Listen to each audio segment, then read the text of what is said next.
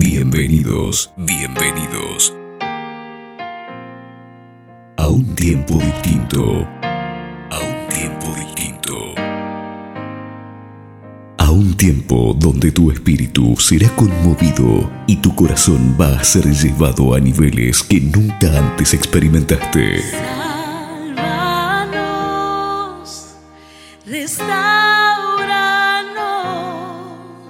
Este es tu tiempo, tiempo de restauración.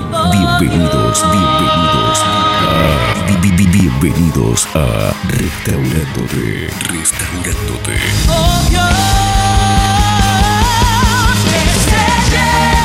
Tu casa.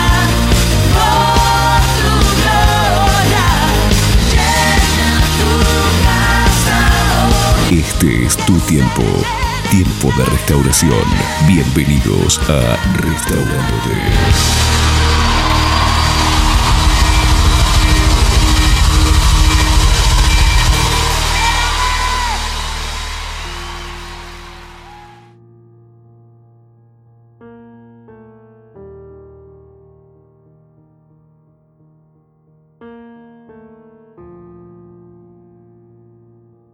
En este día Señor, bueno, desde ayer el Señor me estaba hablando y en este día el Señor me alcanzó un mensaje del cual le puse como título Cuando ya no hay salidas. Todos nos encontramos en la vida, en el transitar diario, en el transitar de los años, en alguna situación en la cual pensamos que no vamos a tener salida, que no vamos a tener solución, que no sabemos cómo vamos a salir de esta. Consideramos que ese es el fin. Yo no sé si a ustedes les ha pasado. ¿Sí? Bueno, a mí me ha pasado unas 38 mil veces nomás.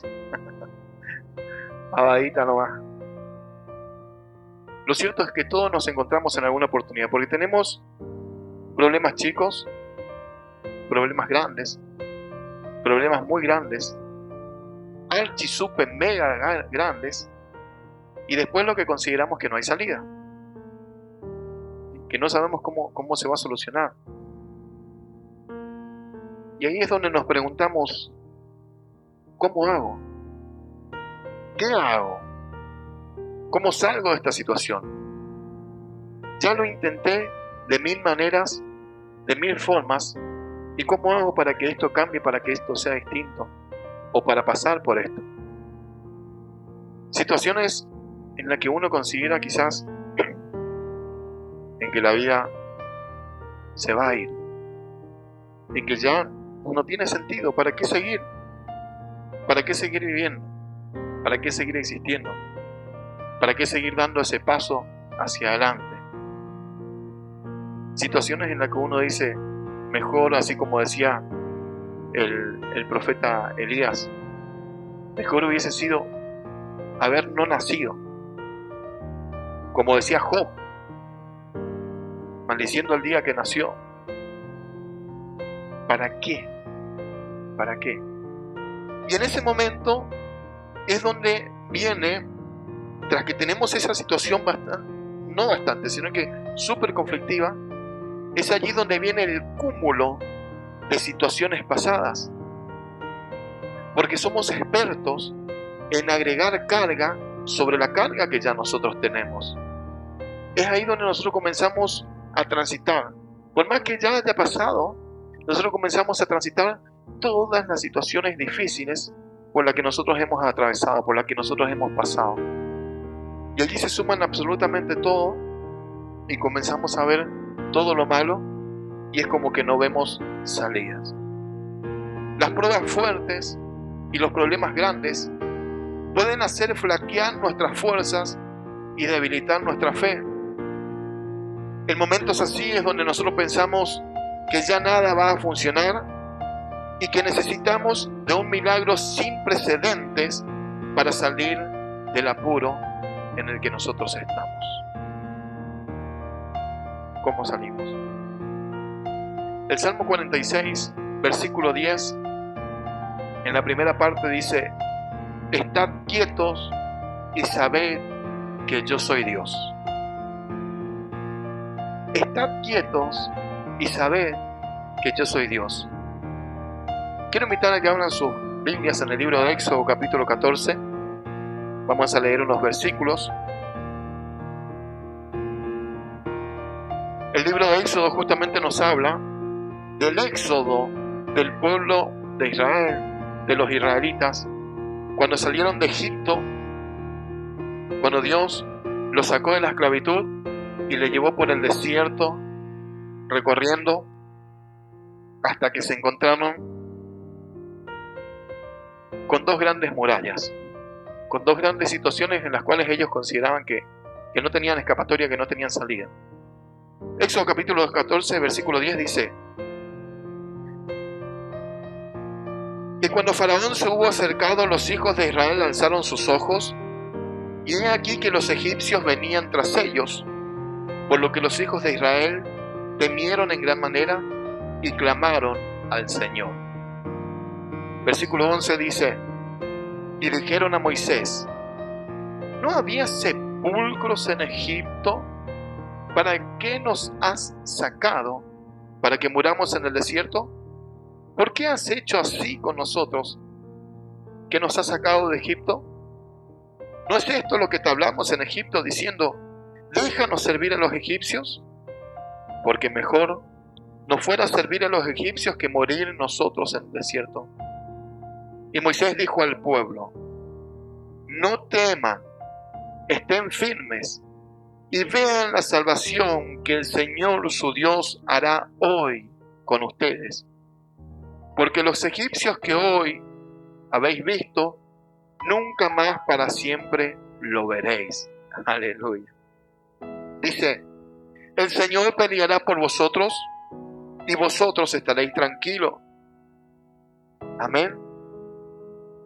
El Señor peleará por vosotros y vosotros estaréis tranquilos. Cuando yo leía este pasaje, el Espíritu Santo me decía, decir a aquellos que creen que van a ver problemas y situaciones difíciles que ya nunca más la verán. Decir a aquellos que creen que van a ver problemas que ya nunca más lo verán. Eso lo dice el Espíritu Santo en esta noche. Versículo 15 dice entonces, el Señor dijo a Moisés, ¿por qué clamas a mí? Di a los hijos de Israel que marchen, y tú alza tu vara y extiende tu mano sobre el mar y divídelo, y entren los hijos de Israel por en medio del mar en seco. Versículo 21 dice, y extendió Moisés su mano sobre el mar, e hizo el Señor que el mar se retirase por recio viento oriental toda aquella noche, y volvió el mar en seco, y las aguas quedaron divididas. Entonces los hijos de Israel entraron por medio del mar en seco, teniendo las aguas como muro a su derecha y a su izquierda, y siguiéndolo los egipcios entraron tras ellos hasta la mitad del mar, toda la caballería de Faraón, sus carros y su gente de a caballo, y aconteció a la vigilia de la mañana que el Señor miró el campamento de los egipcios desde la columna de fuego y nube, y trastornó el campamento de los egipcios, y quitó las ruedas de su carro y los trastornó gravemente. Entonces los egipcios dijeron, huyamos de delante de Israel, porque Jehová pelea por ellos contra los egipcios. Y el Señor dijo a Moisés, extiende tu mano sobre el mar para que las aguas vuelvan sobre los egipcios, sobre sus carros y sobre sus caballerías. Entonces Moisés tendió su mano sobre el mar, y cuando amanecía el mar se volvió en toda su fuerza, y los egipcios al huir se encontraban con el mar, y el Señor derribó a los egipcios en medio del mar. Y volvieron las aguas y cubrieron los carros y la caballería, y todo el ejército de Faraón que había entrado tras ellos en el mar, no quedó de ellos ni uno. Lo que el Señor le había prometido. Los egipcios que vienen tras de ustedes, ustedes no lo van a ver más. ¿Cuántos quedaron de los egipcios? Ni uno. El Señor cumplió. Amén. El Señor cumplió. Los hijos de Israel se encontraban en esa situación, en la que ellos no sabían qué iban a hacer. Ellos salieron de Egipto. Egipto para nosotros representa el mundo. Ellos salieron de Egipto y allí comenzaron a marchar bajo la dirección de Dios. Algo así, y, ellos fueron y se encontraron con el Mar Rojo. Y ellos vieron el Mar Rojo y atrás venía Faraón con todo su ejército. Ellos sabían que no tenían ningún tipo de posibilidad contra los egipcios. Ellos estaban fritos, estaban liquidados. No había posibilidad, no había escapatoria para ellos. No había posibilidad de vida. Ellos no tenían posibilidades de tener victoria ante ellos. Las puertas para ellos estaban absolutamente todas, todas cerradas. El Mar Rojo, Faraón, los egipcios. ¿Hacia dónde vamos? ¿Qué hacemos? Iban hacia el este o hacia el oeste y ellos sabían bien que le iban a alcanzar, tarde o temprano le iban a alcanzar. Uno a uno ellos iban a morir. No tenían escapatoria. Y fue allí cuando el Señor le habló a Moisés. ¿Por qué clamas a mí? Extiende tu mano. Extiende tu mano. Le dijo el Señor. Pero antes de eso, tenemos que ver un punto. Que es, en esta situación, el punto más importante de todos. Es la fe de Moisés. Moisés no sabía de dónde iba a venir la salida. Moisés no sabía cómo la situación iba a cambiar, cómo la situación iba a ser diferente. Él no lo sabía. Él no sabía qué recurso Dios le iba a dar para que esa situación cambiara. Pero sí estaba seguro que la salvación iba a llegar de parte de Dios. Él no sabía de qué manera, pero sí estaba confiado en el Señor. Por eso le dijo, y Moisés dijo al pueblo, no teman, no teman, estén firmes y vean la salvación que el Señor hará hoy con ustedes. ¿Qué fue lo que primero le dijo? No teman, no tengan miedo. ¿Cuántas veces nosotros nos encontramos ante situaciones en las cuales conocemos al Señor, salimos de la esclavitud del mundo, comenzamos a transitar y creemos que las cosas van a comenzar a ir bien? Y ahí comienzan los problemas, comienzan las dificultades, comenzamos a encontrarnos en callejones sin salidas. Y ahí es donde pensamos, pero ahora que estoy sirviendo al Señor parece que es peor que antes. Pero ahora no tengo salida. ¿Cuántas veces? ¿Cuántas veces he escuchado a personas que me dijeron, pero pastor, ahora que estoy sirviendo a Dios parece que las cosas son peor, son peores. No sé qué es lo que está pasando. Y así comenzaron a murmurar los hijos de Israel también. ¿Por qué Moisés nos trajiste acá? ¿Por qué no nos dejaste morir allá? Por lo menos íbamos a ser esclavos, pero no íbamos a morir en el desierto. Acá vamos a perecer todo. Y ahí es donde se levanta el verdadero hombre de Dios. El verdadero cristiano, la verdadera cristiana. Aquel, aquella que puso su confianza en el Señor. Aquel que no vuelve hacia atrás, sino que mira al cielo en las dificultades. Y Moisés le dijo, no teman, no tengan miedo, quietos, estén firmes, no se dobleguen, confíen en, el Señor y vean la salvación. Y dijo que hoy Dios hará entre ustedes. Él no sabía que, cuál era el plan estratégico de Dios. Él no sabía, pero sí confiaba que Dios tenía un plan para él. Tremendo, ¿no? Él confiaba, la salvación va a llegar de algún lado. De algún lado va a llegar la salvación. Es como cuando se presentó Mardoqueo con la reina Esther, con la sobrina, y le dice, mira, presentate ante el rey. No, yo no puedo presentarme porque me pueden matar. Bueno, ¿sabes qué? Yo te digo, nosotros vamos a ayunar, todo el pueblo vamos a ayunar por vos. Yo te digo que vos te presentes. Pero si vos sos cobarde y no te presentás, salvación y liberación Dios va a enviar de algún lado. La confianza en Mardoqueo. De algún lado va a llegar, yo estoy seguro. Dios quiere honrarte, Dios quiere usar tu vida. Dios quiere usar tu vida. Y si vos no te pones en la brecha, si vos no te animás, Dios va a enviar de algún lado, Dios lo va a hacer. Amén. De algún lado Dios lo va a hacer. En este tiempo necesitamos de muchos y de muchas Esther que se pongan en la brecha y se pongan en las manos de Dios y que crean en Dios y que crean en Dios genuinamente. Necesitamos de muchos Moisés que traigan palabras sabias al pueblo, que traigan palabras con sabiduría, de tranquilidad a esta sociedad que tanto lo necesita. Necesitamos de hombres y mujeres sabios, sabias, valientes, que traigan shalom, que traigan paz a los corazones afligidos. Y Moisés le decía, no teman. Y ahí el Señor le dijo, ¿por qué clamas a mí? Y ahí el Señor le dice, extiende tu vara y divide las aguas. ¿Solamente qué tuvo que hacer él?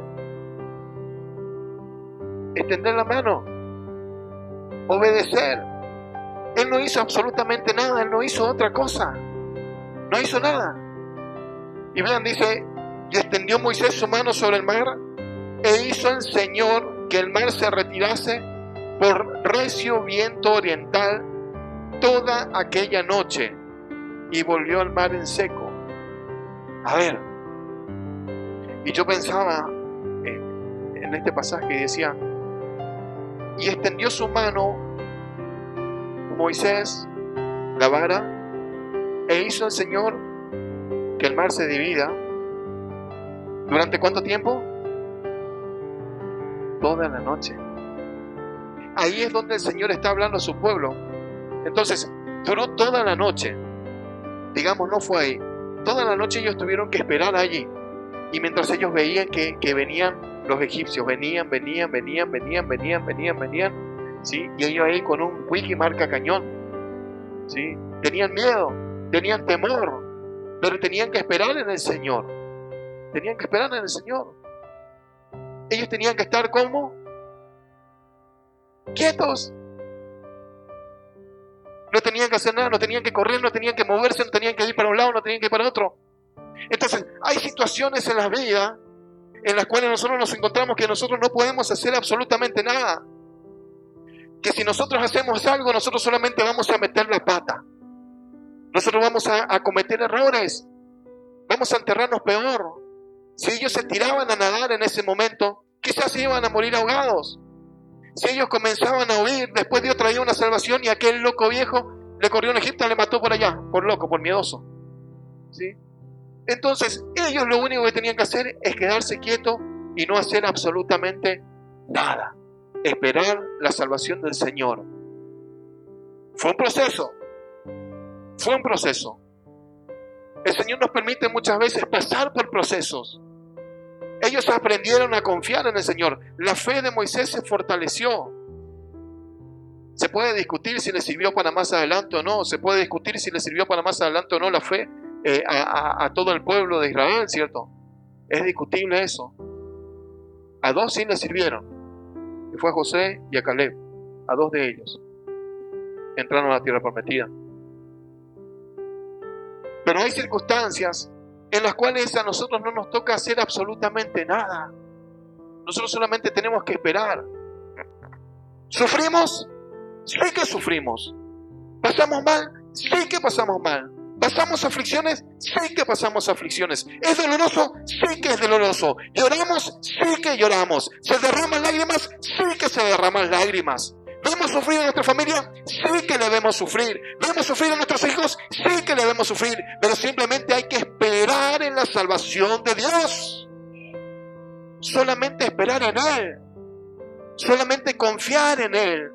Que la salvación, que la libertad de uno u otro lado va a llegar. Sea del norte, del sur, del este, del oeste, de arriba o de abajo. Pero de algún lado va a llegar. Es así. Cuando Dios dictamina algo, no hay diablo, no hay demonio, no hay espíritu inmundo que pueda detener aquello que Dios determinó. Lo que Dios estableció para tu vida, en el tiempo establecido por Dios, se va a cumplir. Se va a cumplir, va a suceder. Nadie puede detener aquello que Dios ya predestinó en el cielo. Eso no quiere decir que no van a haber aflicciones. Eso no quiere decir que no vas a llorar, que no vamos a llorar, que no vamos a sufrir. Eso no quiere decir. Porque es necesario, dijo Cristo, es necesario que a través de muchas tribulaciones entremos al reino de los cielos. Y dice, es necesario. Yo el día que esté enfrente a Cristo y Dios me permita ser salvo, ¿cierto? No porque sea pastor voy a ser salvo, pero tengo un largo camino. Pero el día que esté frente a Él, quizás le voy a preguntar, ¿pero por qué tanto sufrimiento? ¿Por qué tantas dificultades? ¿Por qué tantas tentaciones en la tierra, che? Pero escuchame, ¿por qué tantas iniquidades? Tenemos que sufrir tanto, negarnos tanto nosotros mismos. ¿Por qué tan pesada esa cruz? ¿Por qué tantas abnegaciones? ¿Por qué tantas negaciones? Parece peor. Me hubiese permitido vivir allá, no en los tiempos de Noé, porque murieron todos, ¿cierto? Pero un tiempo más tranqui, Señor. Estamos ahí con el celular, que Wi-Fi, que Instagram, que Twitter, que todo. Dificultades por todos lados. Termino con esta historia. Termino con esta historia. Dice el libro de Segunda Crónicas, capítulo 20, dice, dice que el rey Josafat de Israel fue atacado por los moabitas y por los amonitas. Y él se afligió muchísimo, porque tampoco tenía posibilidad de ganar. Vean, dice, versículo 2 dice, versículo 1, pasadas estas cosas aconteció que los hijos de Moab y de Amón, y con ellos otros de los amonitas vinieron contra Josafat a la guerra. Y acudieron algunos y dieron aviso a Josafat diciendo, contra ti viene una gran multitud del otro lado del mar y de Siria, y aquí están en Hasesón Tamar, que es el Gadi. Entonces él tuvo temor y Josafat humilló su rostro para consultar al Señor. Él hizo pregonar ayuno a todo Judá. ¿Qué fue lo que hizo?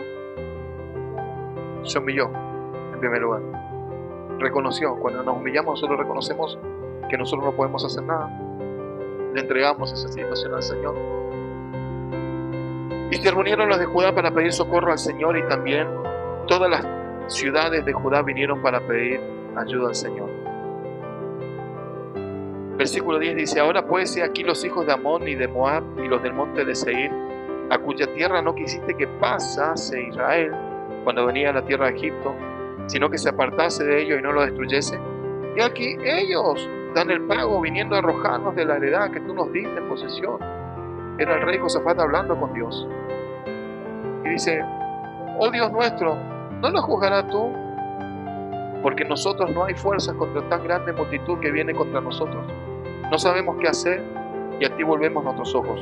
Él estaba explicando la situación, él estaba hablando con Dios y le estaba diciendo, Señor, cuando nosotros íbamos pasando, vos nos dijiste que dejemos ese pueblo ahí, que no los ataquemos cuando nosotros íbamos poseyendo toda la tierra. Y ahora ellos vienen a atacarnos. Señor, nosotros no sabemos qué hacer.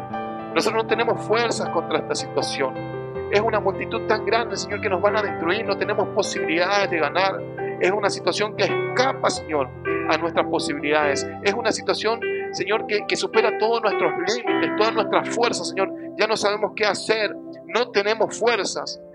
Y dice, y todo Judá estaba delante de Jehová con sus niños y mujeres y sus hijos. Y estaba allí Jaasiel, hijo de Zacarías, hijo de Benaía, hijo de Jehiel, hijo de Matanías, levita de los hijos de Asaf, sobre el cual vino el Espíritu del Señor en medio de la reunión. Y dijo, oíd Judá todo, y vosotros moradores de Jerusalén. Y tú, y tú, rey Josafat, el Señor os dice así. El Señor hablando. No temáis, ni os amedrentéis delante de esta multitud tan grande? Porque no es vuestra la guerra, sino de Dios. Porque no es vuestra la guerra, sino de Dios. ¿Qué dice nuevamente la primera palabra? No, no teman. No teman. Porque cuando nosotros tememos, nosotros abrimos una puerta en el mundo espiritual. Ahora le hablo de guerra espiritual. Nosotros abrimos puertas en la guerra espiritual. Y es allí donde nosotros nos paralizamos. Es allí donde nosotros no obedecemos. Es allí donde nosotros no avanzamos. Y dice, no teman. No teman. Porque no es vuestra la guerra. Le está diciendo, no teman. Escuchen, ustedes no pueden hacer nada. No teman. En esta situación ustedes no pueden hacer nada. No teman. Porque es el Señor el que pelea por ustedes. Porque es Dios el que va a pelear. Porque es Dios el que va a ganar. Porque es Dios el que va a vencer. Ustedes no teman. Dice, no habrá para que no habrá para que pelees en este caso. Párense y estén quietos y vean la salvación del Señor con vosotros. Aleluya. Es palabra del cielo. Es palabra del cielo. Versículo 20 dice, y cuando se levantaron por la mañana salieron al desierto de Tecoa, y mientras ellos salían, Josafat, estando en pie, dijo, Oídme Judá y moradores de Jerusalén, creed en Jehová vuestro Dios y estaréis seguros. Creed a sus profetas y seréis prosperados. Y habido consejo con el pueblo, puso algunos que cantasen y alabasen al Señor. Aleluya. Crean. Crean en el Señor. Confíen en el Señor. Y alaben al Señor mientras esperan. Es lo que el Señor quiere. Cuando te encuentres en una situación difícil, cuando te encuentres en una situación en la que no sabes cómo actuar, cómo seguir, cómo continuar, una situación desesperante, solamente tenés que confiar en el Señor, no temer y alabar a Dios. Darle toda la gloria mientras esperás que Él comience a hacer algo. Hay situaciones en las que no tenés que hacer absolutamente nada, solamente confiar, solamente esperar. Dios no te pide que pelees contra ellos. A Moisés Dios no le dijo quiero que pelees contra los egipcios. No le dijo quiero que vayas cruces nadando al mar rojo. Solo le dio una instrucción sencilla, le dijo alza tu vara, extiende tu mano y marchen. Entonces Moisés obedeció.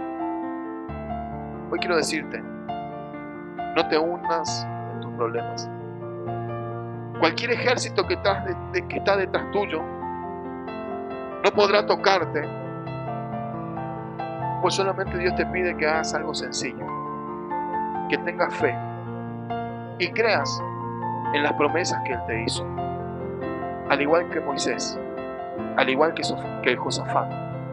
Solamente creer y solamente obedecer y solamente alabarle y solamente adorar al Señor.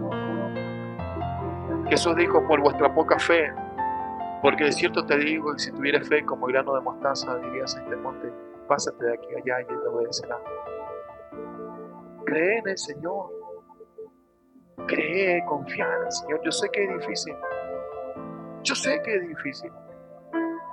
Yo sé que es difícil. Yo sé que es difícil. Pero la salvación llega. Pero los cambios llegan. Pero la transformación llega. Pero la liberación llega. Pero la ayuda llega. Las cadenas se rompen en algún momento. Los yugos comienzan a pudrirse en algún momento. Los cerrojos de bronce comienzan a quebrantarse en algún momento. Las puertas no te van a tener cautivos para siempre, las puertas se van a abrir. Vas a ser libre. El Señor te va a trasladar, te va a llevar a otros niveles, te va a llevar a otros lugares. Cuando hay luchas, cuando hay dificultades, cuando la batalla recia, es porque Dios tiene preparado algo mejor. Es porque está probando tu corazón, es porque está probando tu vida. Si habías de esperar en Él, si habías de confiar en Él, si habías de seguirle, de servirle, seguir confiando en Él. No temas. Es la palabra del Señor, no temas. Estate quieto, no hagas absolutamente nada. No sabes qué hacer, no hagas nada. No hagas nada, simplemente esperar el Señor. Este es el tiempo de esperar. Este es el tiempo de confiar. Este es el tiempo de decirle, Señor, es tu guerra. Es tu, es, tu guerra, Señor. Y es tu victoria la que yo voy a poseer. Es tu victoria de la cual yo voy a asirme, Señor. Es tu batalla, Padre. Vos sos el que peleás por mí. Y si vos peleás, yo estoy seguro que esta, victo- que esta guerra ya está ganada. Confiar en el Señor. Esperar en el Señor. Hoy yo quiero invitarte a que puedas confiar en Él. Que ningún problema, que ningún vicio, que ninguna deuda te atormente. Dios no te está pidiendo grandes sacrificios, pastor. Con la fe sos capaz de mover montañas. Con la fe sos capaz de mover ejércitos. Con la fe sos capaz de mover problemas. Con la fe sos capaz de transformar cualquier situación, por más difícil, por más complicada que sea. Solamente con la fe. Cree en el Señor. Cierra tus ojos. Cree en el Señor. Cree en el Señor. Cree en aquel que te dijo, en el mundo vas a tener aflicciones, pero confía que yo he vencido al mundo. Cree en aquel que te dijo, en el mundo vas a tener aflicciones, pero confía que yo he vencido al mundo. Cree en aquel que dijo, no he visto justo desamparado, ni su descendencia que mendigue. Cree en aquel que te dijo, no te dejaré ni te desampararé. Cree en aquel que te dijo, yo voy a estar con vos todos los días de tu vida hasta el fin del mundo.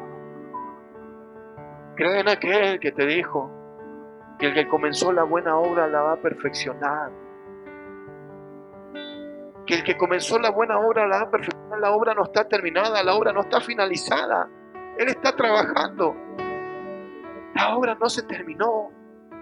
Él trabaja, él trabaja, él trabaja, él trabaja y es necesario que a través de muchas tribulaciones entremos al reino de los cielos. Cree en aquel que dijo, cree en el Señor Jesucristo y serás salvo tú y toda tu casa. Cree en Él. Cree en Él. Cree en Él. Cree en aquel que dijo, "Perdóname. es imposible, pero para Dios no. Para el hombre es imposible, pero para Dios no. Cree en aquel que hizo los cielos y la tierra. Cree en aquel que te dice que desde antes de la fundación del mundo ya tu vida estaba allí, en sus planes, en sus pensamientos, en los planos celestiales. Allí Él te estaba edificando, te estaba construyendo. Cree en aquel que hizo todo el cableado interno tuyo, que te conoce, que conoce cada, cada cableado, que conoce cada conexión interna, que te conoce de la manera que ni siquiera vos mismo te conoces, que sabe cada cortocircuito, que sabe todo el funcionamiento interno y externo de tu vida.